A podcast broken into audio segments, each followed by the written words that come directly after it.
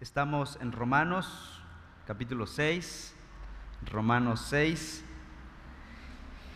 Y en nuestra exposición de Romanos hemos titulado a este estudio El poder del Evangelio.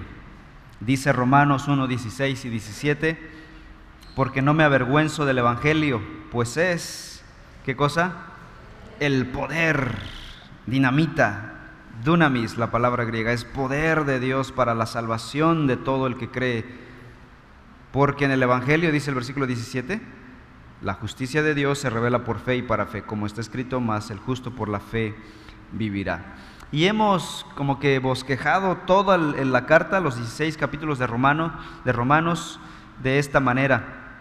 Vemos una introducción del capítulo 1, versículos 1 al 17. Luego vemos en los primeros tres capítulos la condenación de la humanidad. De, eso habla el apóstol Pablo, del capítulo 1 al 3. Vemos que la humanidad está bajo condenación. Luego, del 3 al 5, vemos que la humanidad puede ser justificada y vemos la justificación de los creyentes. Hay un pero ahí en el versículo 21. 3.21 es la bisagra entre estas dos verdades. Pero el hombre condenado puede ser justificado. Luego, la santificación de los creyentes, versículos capítulo 6 al 8. Luego veremos la elección soberana de los creyentes en los capítulos 9 al 11. Y finalmente, en los capítulos 12 al 15, la vida transformada de los creyentes. Y al final una conclusión, un cierre del apóstol. Ahora, ¿por qué razón ocurren estas cosas? Por ejemplo, ¿por qué la humanidad está bajo condenación? Bueno, porque rechazaron el Evangelio. Es lo que vemos en los capítulos 1 al 3. Están bajo condenación porque rechazaron el Evangelio. Estamos diciendo que la carta habla del poder del Evangelio. Si rechazan el poder del Evangelio, están bajo condenación. Luego vemos que los creyentes pueden ser justificados. ¿Por qué razón? Porque creyeron el Evangelio. La justificación viene por la fe en Cristo Jesús. Luego viene el tema de la santificación de los creyentes. ¿Por qué pueden ser santificados?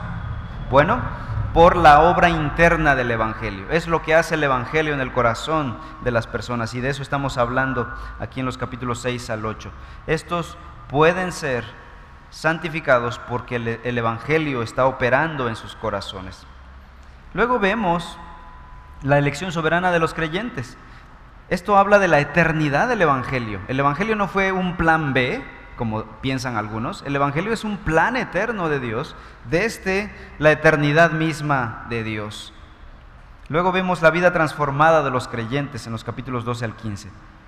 Y aquí vemos la aplicación del Evangelio. Aquí veremos cómo vive un creyente de lunes a domingo, de domingo a sábado, mejor dicho. ¿no? ¿Cómo vives? Y así se aplica el Evangelio. Muy bien, vayamos entonces a los versículos 11 al 14. De eso estamos hablando o estos versículos estaremos viendo hoy. Dice Romanos 6, 11 al 14 así. Leamos por favor juntos, si me pueden seguir. Dice, así también ustedes considérense muertos para el pecado, pero vivos para Dios en Cristo Jesús.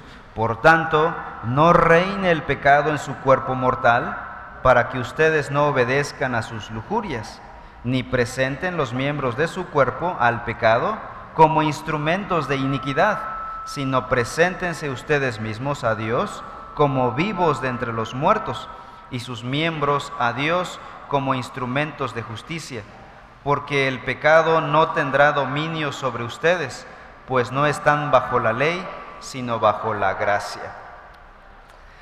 Después de que Lázaro había estado muerto cuatro días, Recordarán la historia, Juan capítulo 11. Jesús dice, Lázaro, ven fuera. Y tú dirás, bueno, este está loco, ¿verdad? Pero no, ninguna locura. ¿Qué pasó? El muerto obedeció y salió contra todos los pronósticos. Y Jesús cuando salió dio la siguiente indicación, porque el muerto todavía venía vendado con todos sus eh, ropajes mortuorios, todas las vendas con las que vendaban a los muertos en la antigüedad.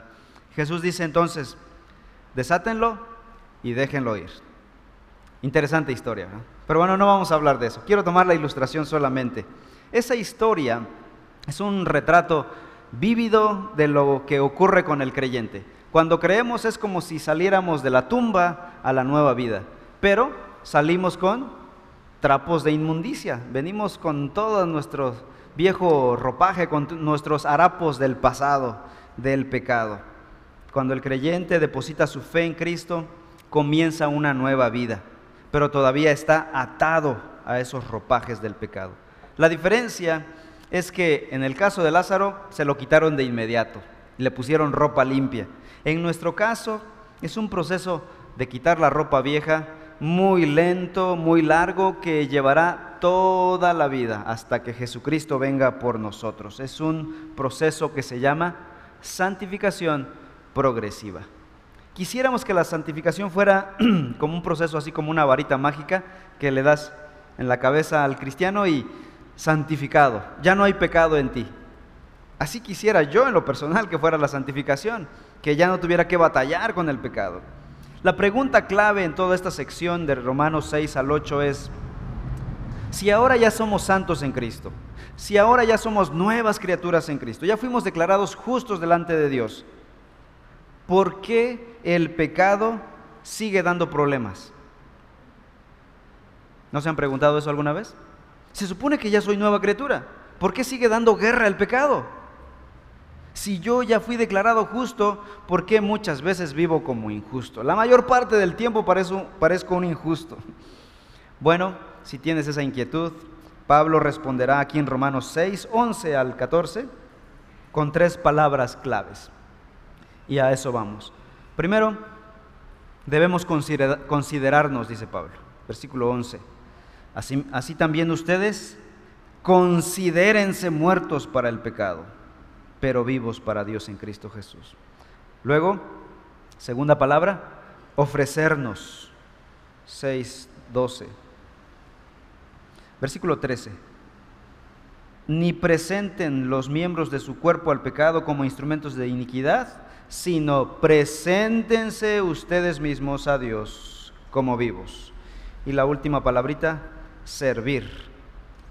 Está en los versículos 15 al 23, tema para la próxima semana, si Dios permite. Entonces vamos a ver las primeras dos palabras, considerarnos. Versículo 11, así también ustedes considérense muertos para el pecado, pero vivos para Dios en Cristo Jesús. Pablo ha dicho que los creyentes, en la primera sección, versículos 1 al 10, estamos muertos al pecado, y resucitados en Cristo para nueva vida, ¿cierto? Lo que hemos venido analizando los días pasados. Ahora, esa verdad es un poquito difícil de asimilar. La razón es por esto que acabamos de mencionar, que cuando nos miramos, cuando miramos nuestra vida, vemos que como creyentes seguimos pecando, seguimos fallando, vemos pecado presente y dices, esto como que no es verdad. Esto de la nueva vida, la nueva naturaleza en Cristo parece una utopía, es decir, una, algo irreal, algo imaginario. Es difícil de comprender que ya no tenemos la naturaleza caída del pecado.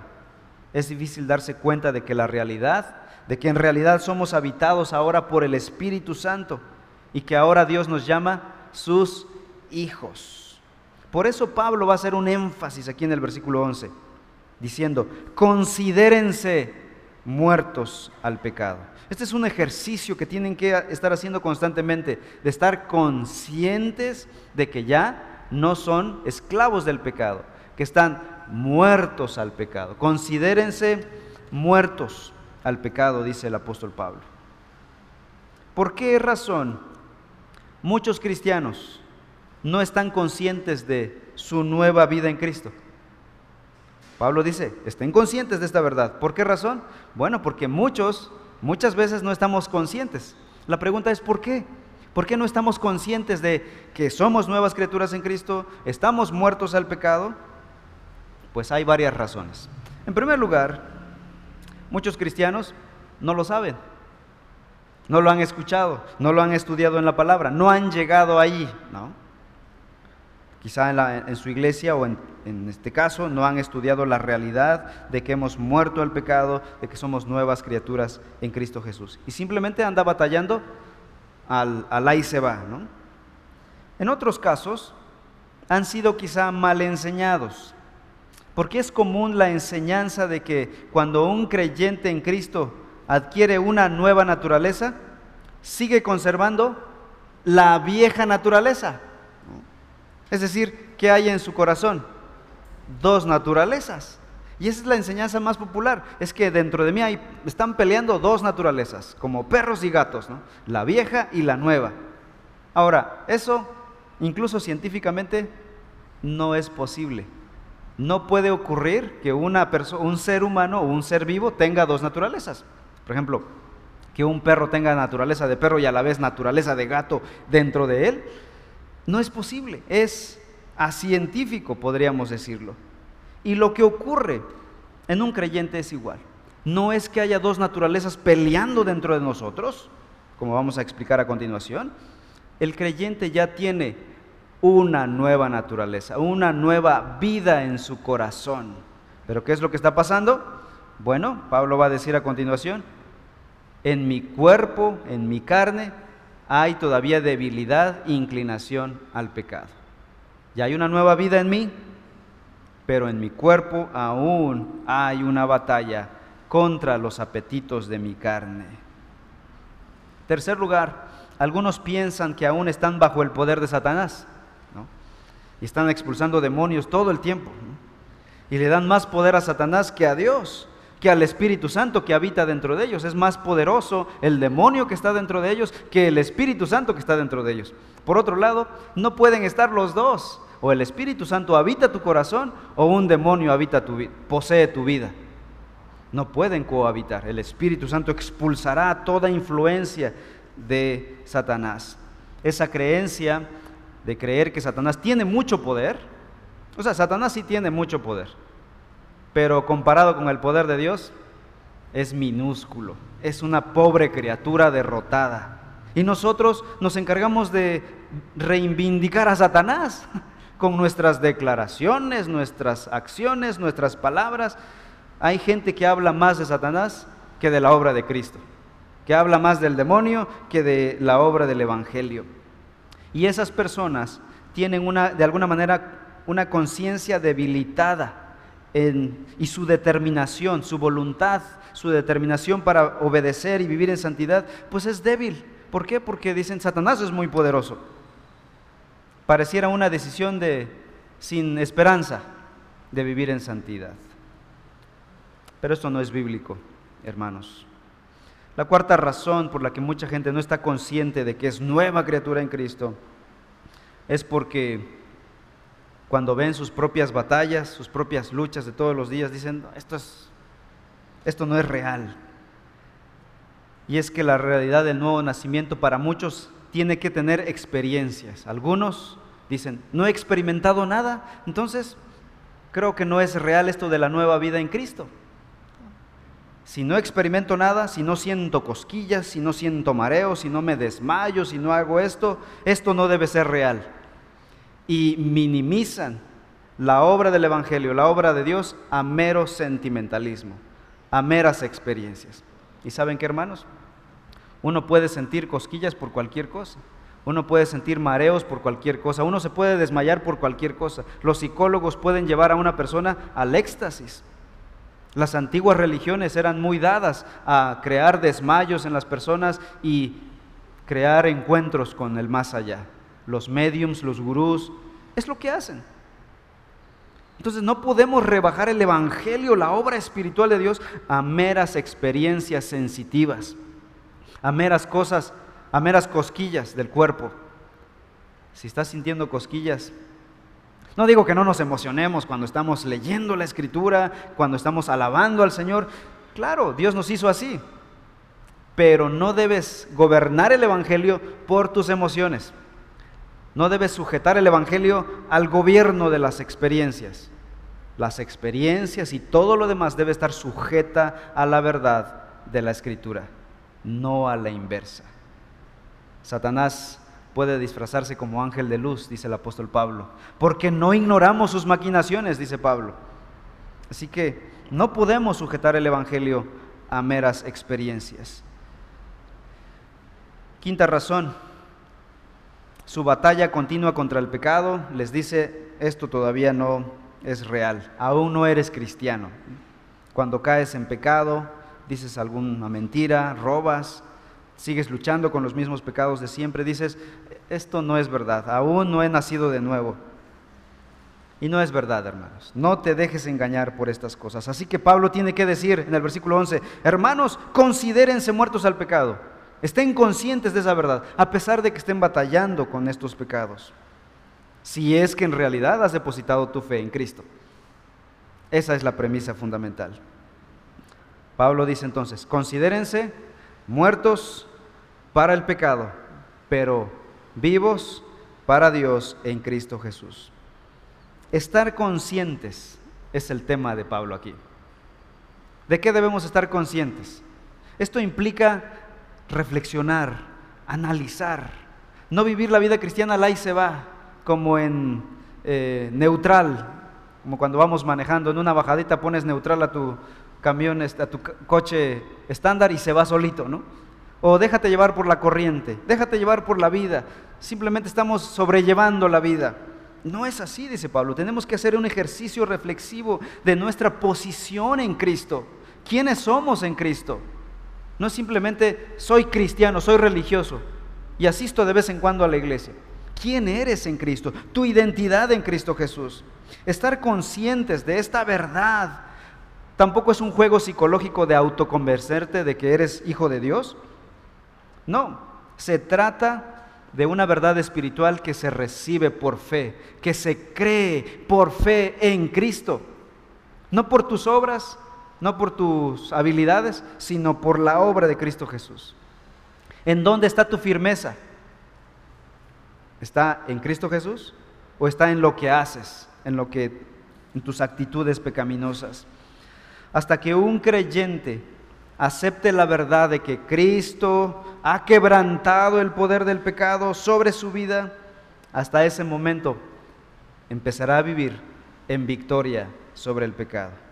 Mientras tengas dudas, batalles con las dudas de que Cristo realmente lo hizo o no lo hizo, no podrás vencer el pecado que gobierna tu vida. El comentarista Donald Gree escribe lo siguiente, escribe una historia que ilustra bien esto. Dice, hace muchos años, en medio de una revolución en Latinoamérica, un ciudadano estadounidense fue capturado sentenciado a muerte. Pero un oficial de los Estados Unidos corrió deprisa frente al escuadrón de fusilamiento y envolvió por completo a la víctima con una bandera de los Estados Unidos. Y dijo, si ustedes fusilan a este hombre, van a hacer fuego contra la bandera de los Estados Unidos y se están metiendo contra ellos. ¿Qué hicieron los revolucionarios? De inmediato quitaron a los fusiladores y no mataron a este hombre por causa de su bandera. De una manera similar, la justicia de Cristo nos envuelve, la obra de Cristo Jesús nos envuelve, protegiéndonos de los ataques del, del pecado. Somos nuevas criaturas en Cristo Jesús. Estamos envueltos por la obra de Cristo Jesús. Nuestra identidad ahora es Cristo, su obra en la cruz. Ya no es tu pecado, ya no es fulano de tal el ladrón, ya no es Pedro el asesino, ya no es Juan, espero que no haya nadie Juan aquí, estoy hablando al azar, ya no es Juan el mentiroso, el chismoso, la chismosa, ya no es, no es el pecado lo que te define, ya es la obra de Cristo lo que te define. Ya es la obra, la muerte de Cristo que pagó todos nuestros pecados, lo que define nuestra identidad. Eres Pedro, el nuevo creyente en Cristo. Así que podemos triunfar, hermanos, sobre nuestro pecado. Sí podemos triunfar sobre nuestro pecado. Pero Pablo dice, si están conscientes, estén conscientes de su nueva posición en Cristo Jesús. Vamos a un pasaje, segunda de Pedro, capítulo 1, versículo 10. Segunda de Pedro 1, 10.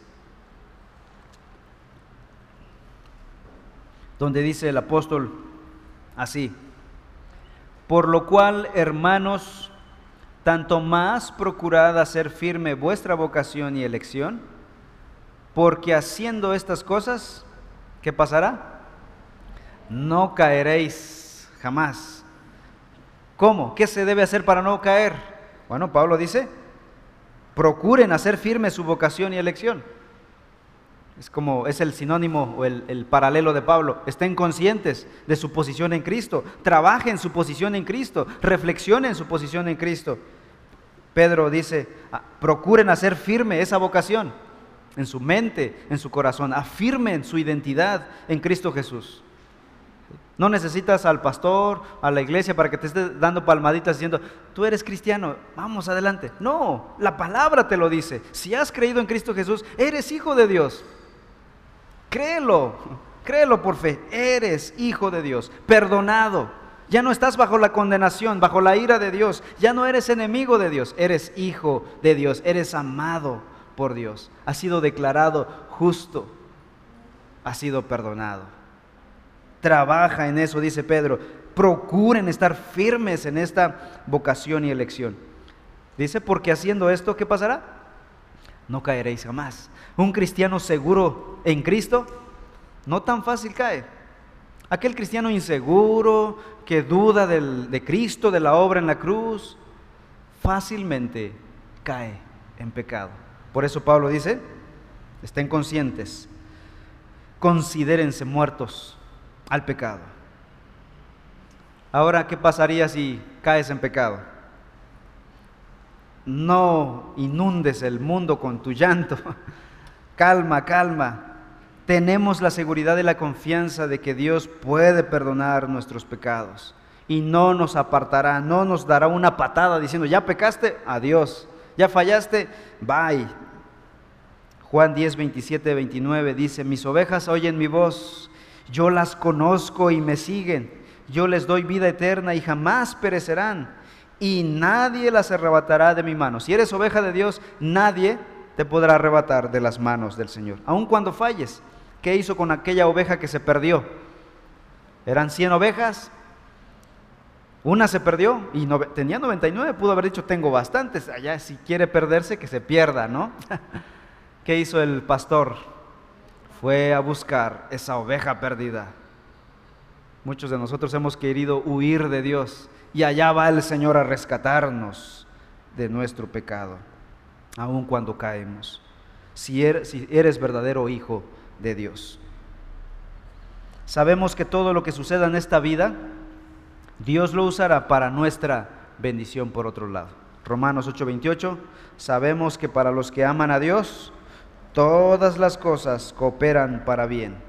Esto es, para los que son llamados conforme a su propósito. Así que todas esas cosas son ciertas porque nosotros estamos muertos en Cristo Jesús y vivos para Dios. Amén.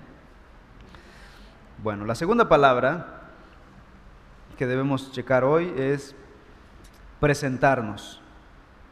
Déjenme leer versículos 12 al 14. Por tanto, dice Pablo, no reine el pecado en su cuerpo mortal para que ustedes no obedezcan a sus lujurias, ni presenten los miembros de su cuerpo al pecado como instrumentos de iniquidad, sino preséntense ustedes mismos a Dios como vivos de entre los muertos y sus miembros a Dios como instrumentos de justicia porque el pecado no tendrá dominio sobre ustedes, pues no están bajo la ley, sino bajo la gracia.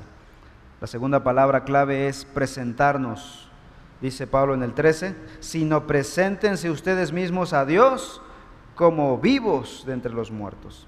La palabra presentarnos también es sinónimo de rendirnos y tiene que ver con rendirnos a la voluntad de Dios. ¿Ok? Por un lado, debes estar consciente de tu nueva identidad en Cristo. Pero eso no es todo. ¿Qué debes hacer ahora? Someterte a la voluntad de Dios, someterte al plan de Dios. Que ya no gobierne tu voluntad, que ya no gobiernen tus apetitos. Debido a que el creyente está consciente de su nueva posición en Cristo, eso le da capacidad, le da fuerza para triunfar sobre el pecado. Aquel que dice, pues ya todo está terminado, ¿para qué? Sigue pecando y se hunde más y más y más. Así que cuando haces firme tu vocación en Cristo, tu identidad en Cristo, eso te da fuerza para triunfar sobre el pecado. Pablo aquí personifica el pecado, como si fuera una persona el pecado, como un monarca, como un rey, pero un rey destronado, ya no es un rey legítimo, ya no tiene su trono personal. Sin embargo, todavía tiene poder y quiere regresar a usurpar el trono que le corresponde a alguien más. Esa es la ilustración de Pablo en este versículo. Así que dice que no reine el pecado de en su cuerpo de muerte. Ya no permitan que ese rey regrese a gobernarlos, dice el apóstol. Así que ahora depende del creyente permitir si ese antiguo amo va a gobernar o ya no va a gobernar. Depende de nosotros permitirlo o no permitirlo. Versículo 12 entonces dice Pablo no obedezcan a sus lujurias. ¿Cómo impides que el pecado gobierne en tu vida? En primer lugar, dice Pablo, no obedezcan a sus lujurias. O sea, no es nada científico, ¿verdad?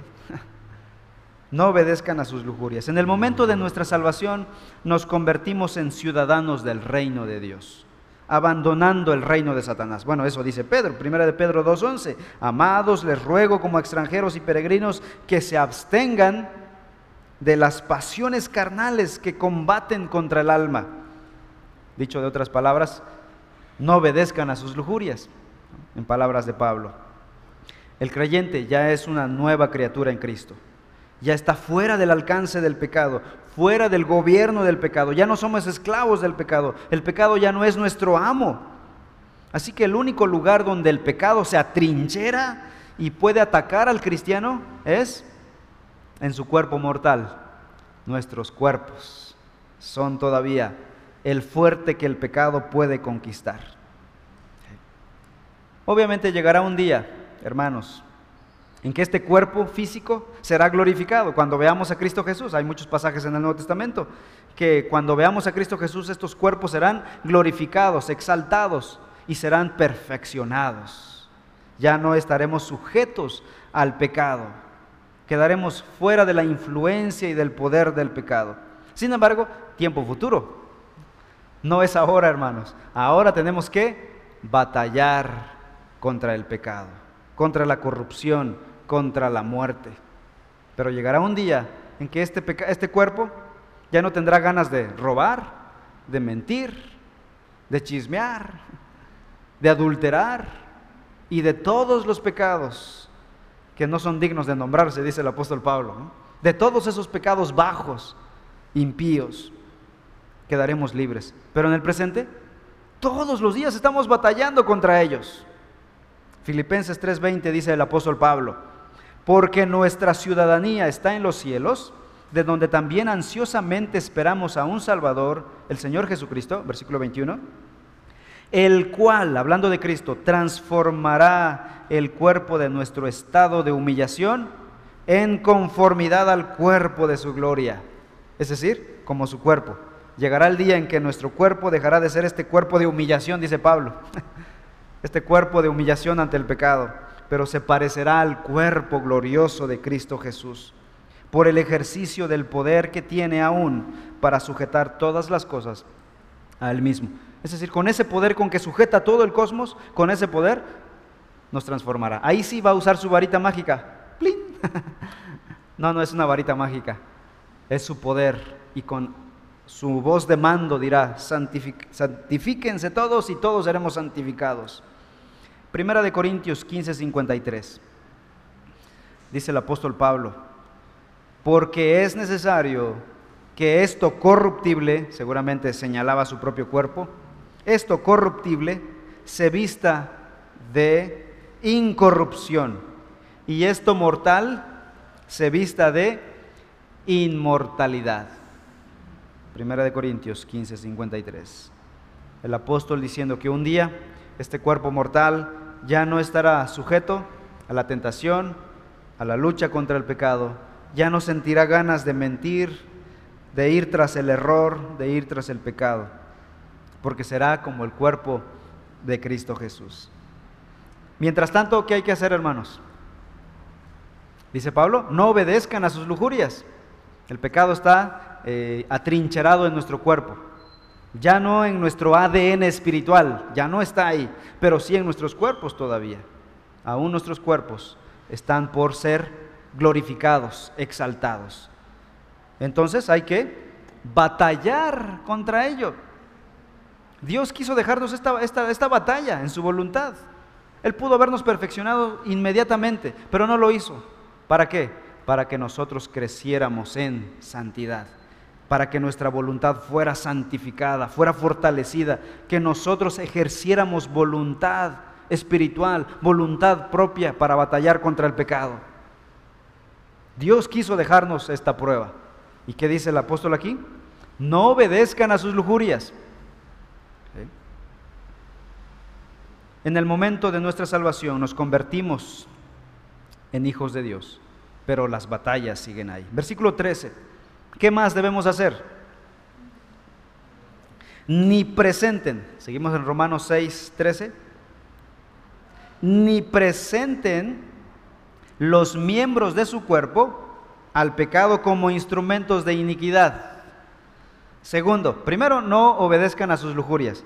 Segundo, no presenten sus miembros, los miembros de su cuerpo, al pecado como instrumentos de iniquidad. Y Pablo va a ser el primero en decir, yo sigo batallando contra eso. Yo soy el primero en seguir haciéndolo. Vamos a Romanos 7.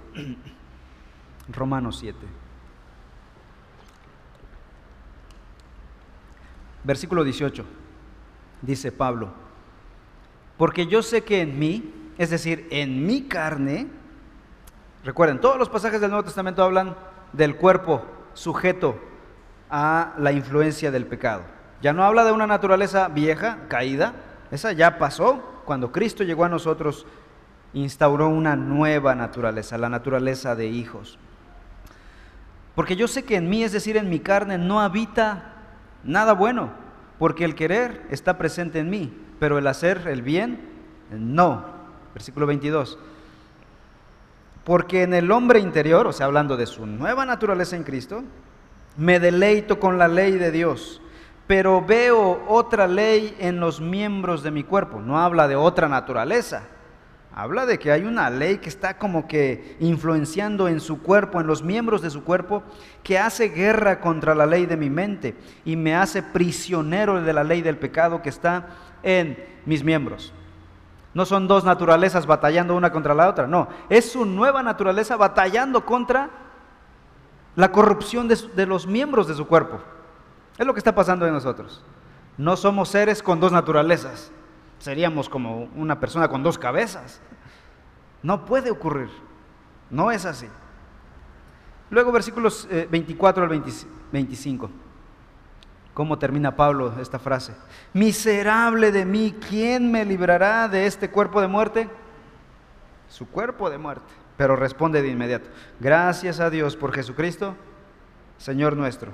Así que yo mismo, por un lado, con la mente sirvo a la ley de Dios, pero por el otro, con la carne, a la ley del pecado. Debido a que la guerra del cristiano contra el pecado es librada en su propio cuerpo, Pablo declara, entonces, capítulo 12, Romanos 12, 1, sabiendo que estamos batallando contra los apetitos de nuestra carne, Pablo va a decir, por tanto, hermanos, les ruego por las misericordias de Dios. Esto es casi un conjuro, ¿no? Te conjuro delante de Dios y te pido, te ruego que presenten sus cuerpos como qué? Como sacrificio vivo y santo, aceptable a Dios, que es el culto racional de ustedes. Es decir, tienen que sacrificarse. No un sacrificio muerto como en el Antiguo Testamento, sino un sacrificio vivo. Eso duele, vivo ante Dios. Duele renunciar a los apetitos de nuestra carne. Duele decirle, decirle no a algún deseo carnal porque somos, seguimos viviendo en la carne. Nuestra nueva naturaleza batallando contra nuestros apetitos de la carne. Primera de Corintios 9, 27. Primera de Corintios 9, 27. Vean lo que Pablo hace. ¿Hasta dónde ha llegado Pablo para batallar contra los apetitos de su carne? Dice, sino que golpeo mi cuerpo y lo hago mi esclavo, no sea que habiendo eh, predicado a otros yo mismo sea descalificado. Ahora, aquí Pablo no es que agarre un látigo y ¡pum! se empiece a latigar, como la cultura ascetista de los primeros siglos. No, no, no es tal cosa. El cuerpo fue creado por Dios y somos mayordomos del cuerpo que Dios nos da para presentarlo ante Dios. Debemos cuidar nuestra salud porque somos mayordomos de nuestro cuerpo, porque mientras mayor salud, más efectivos somos para la obra de Dios, para el, avance del Evangelio en el mundo. Aquí Pablo habla del sacrificio de renunciar a sus apetitos. Quiero hacer tal cosa, pero me digo, no, porque no agrada a Dios, va en contra de la voluntad de Dios, deshonra el Evangelio, no da testimonio de la iglesia de Cristo. Versículo 13, Romanos 6 nuevamente, Romanos 6, versículo 13. Entonces, no presenten los miembros de su cuerpo al pecado como instrumentos de iniquidad, sino preséntense ustedes mismos a Dios como vivos de entre los muertos y sus miembros a Dios como instrumentos de justicia. Hermanos, dijimos que el pecado aquí es personificado por Pablo como una persona, como un rey que quiere gobernar. La única manera en que el pecado podría reinar en nuestras vidas es cuando le damos lugar a nuestros apetitos carnales. Ahí el pecado ya está reinando otra vez. Así que la única manera en que el pecado no reinará es en la medida en que renunciemos al pecado, nos sometamos a la voluntad de Dios y no obedezcamos a este antiguo amo, este viejo amo. Ya no lo obedecemos a él. Y ahora ya tenemos la capacidad, en Cristo Jesús ya tenemos la capacidad de decirle al pecado, no, antes mentir era parte de nosotros. Robar era parte de nosotros. Nuestra mano casi solita se estiraba y agarraba el billete, ¿no? Y no obedecía. Pero ahora en Cristo Jesús ya le podemos decir alto. O a la boca, alto.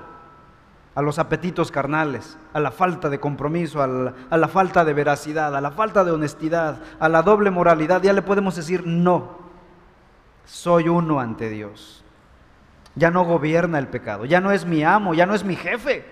Si yo quiero obedecerlo es porque yo quiero. Pero ya tienes la capacidad en Cristo de rechazar su oferta, su tentación. Pero ¿cómo va a crecer esta capacidad de decirle no? En la medida en que le decimos sí a Dios, dice Pablo.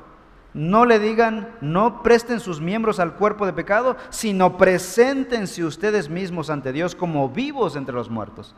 Le digo sí a la voluntad de Dios, sí a la verdad de Dios.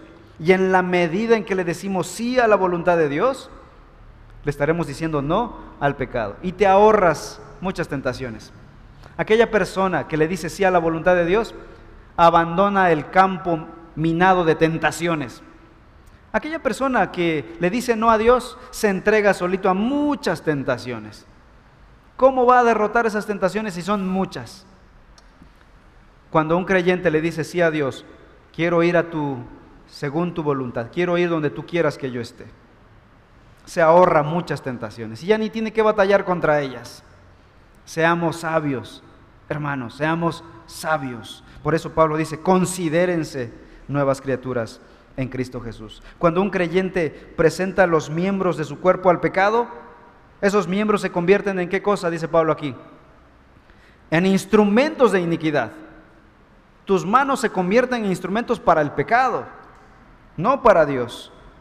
Pero cuando el creyente huye del pecado y se presenta a sí mismo ante Dios, esos miembros, esos mismos miembros, se convierten ahora en instrumentos, dice Pablo aquí, instrumentos de justicia para Dios. ¿Quieres que tus manos, tu cabeza, tu cerebro, tus ojos sean instrumentos del pecado? ¿O quieres que sean instrumentos de justicia? Yo espero que lo segundo. Entonces, dile no al pecado. Versículo 14, Romanos 6, 14. Porque el pecado no tendrá dominio sobre ustedes ¿Por qué razón? Pues no están bajo la ley, sino bajo la gracia. Es decir, en este contexto de Romanos, empezábamos al principio diciendo esto, que ya no estamos bajo la condenación de la ley, a eso se refiere. No significa que ya no estamos bajo los diez mandamientos, no, no se refiere a eso. Se refiere a que ya no estamos bajo la condenación de la ley. Somos nuevas criaturas, somos hijos de Dios, sino que estamos bajo el poder redentor de la gracia. La gracia nos gobierna ahora porque ella nos salvó. Así que vivamos una vida triunfante en el poder de esa gracia. Conclusión. A ver si ayuda un poquito a decir la palabra mágica. Conclusión. ¿Cómo podemos decirle no al pecado?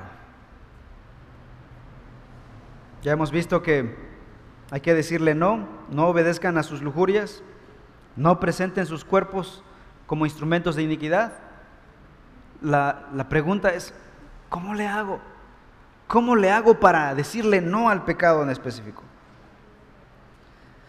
Déjenme decirles que si nuestros deseos corporales son correctos, son leales, que reflejan la verdad, que reflejan el valor de Dios, entonces podemos complacerlos. Tampoco vas a ser una seta que va a vivir en una montaña, ¿no? Como en el siglo segundo, siglo tercero, los, los, eh, los del desierto, ¿no? Empezaron a crear los monasterios y así hasta llegar a, lo más sofisticado. Pero así empezaron. Antonio el ermitaño en Egipto se fue a una montaña porque leyó que no debía ni siquiera beber agua. Y el pobre no tenía nada, vivía con una muda de ropa el resto de sus años, allá en el, en el cerro de Egipto. Y luego le siguieron muchos, los monjes del desierto. No se trata de eso, hermanos. Pero si el pecado captura nuestros deseos, los buenos deseos, y los convierte en sus instrumentos de maldad, entonces no debemos complacerlos. Si nuestros deseos reflejan la verdad del Evangelio, complace esos deseos. Pero si no reflejan el Evangelio, si son capturados por el pecado, dile no. Por ejemplo, el deseo por la comida. Tienes hambre. ¿Es un buen deseo o es un mal deseo? Bueno, hay que medirlo con el Evangelio. Recuerden que Pablo dice, hagan todo para la gloria de Dios, ya todo, todo, todo, todo, todo. Alguno dirá, hermano, usted está loco, ¿todo? Pues la Biblia dice que todo. Por ejemplo, el hambre. Cuando comemos, la comida nos mantiene con salud, nos mantiene nutridos, ¿verdad? Pero ¿qué pasa si el pecado captura el hambre y lo convierte en un instrumento para atacarnos? Ese buen deseo de la comida se convierte en glotonería, en bulimia, en anorexia o nos puede gobernar y se constituye en un enemigo. Y ahí entonces nuestra lengua, nuestra boca, nuestro estómago se convierten en instrumentos para la iniquidad, instrumentos para el pecado. ¿Qué tal el deseo por la bebida? En muchas, ocasiones me han preguntado, ¿puedo beber alcohol? ¿Puedo beber este, cerveza, etcétera, etcétera? Bueno, el deseo por la bebida, la sed, nos mantiene hidratados, ¿no? Podemos beber lo que sea realmente. Pero ¿qué pasa si el pecado captura el deseo por la bebida?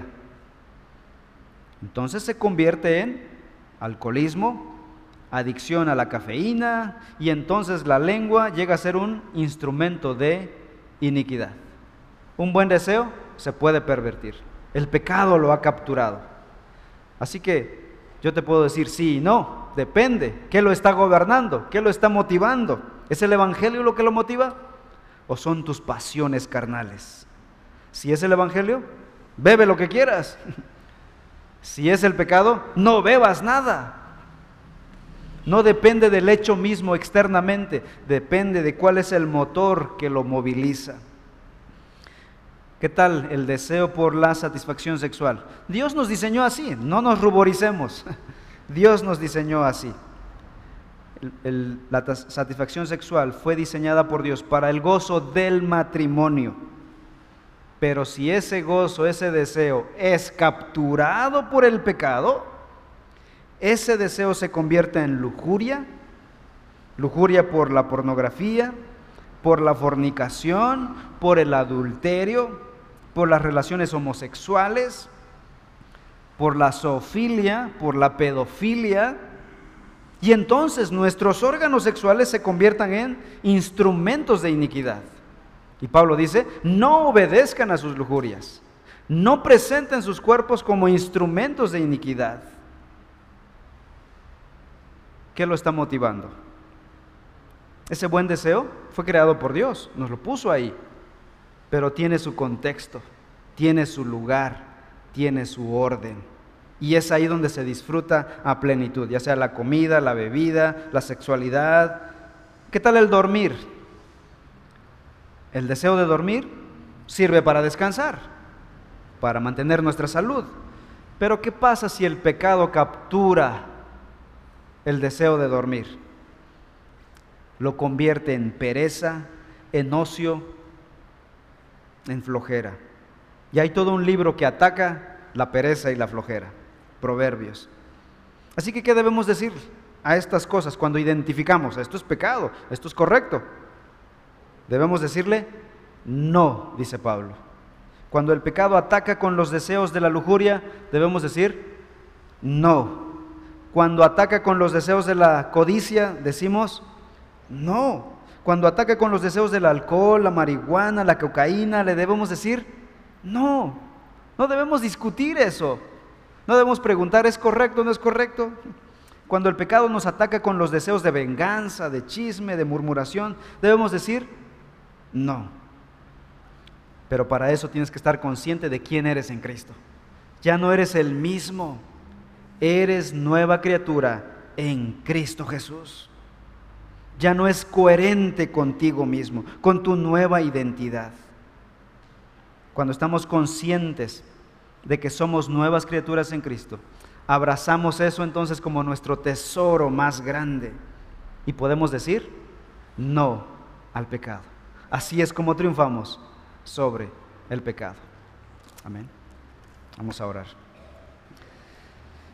Padre Celestial, nos presentamos delante de tu presencia como personas, como criaturas redimidas por ti, Señor, por la obra de tu Hijo en la cruz, y te damos toda la gloria por ello. Pero con esta carga en nuestro corazón de que seguimos batallando todos los días contra nuestros pecados. Ninguno de los que estamos aquí podría levantar la mano y decir, yo ya no peco. Seguimos batallando, Señor. En esta hora queremos rogarte, queremos suplicarte que fortalezcas nuestra voluntad para decir no al pecado, para no obedecer a sus lujurias, para no presentar nuestros cuerpos como instrumentos de maldad, para obedecerte a ti, para someternos a ti. Ayúdanos, Señor. Ayúdanos a estar conscientes de nuestra nueva identidad en Cristo, de quiénes somos en Cristo. Somos triunfantes, ya no somos esclavos del pecado, ya no tenemos por qué obedecerlo. Ayúdanos a ser victoriosos para la gloria de Cristo, para la gloria del Evangelio, para tu gloria, Dios.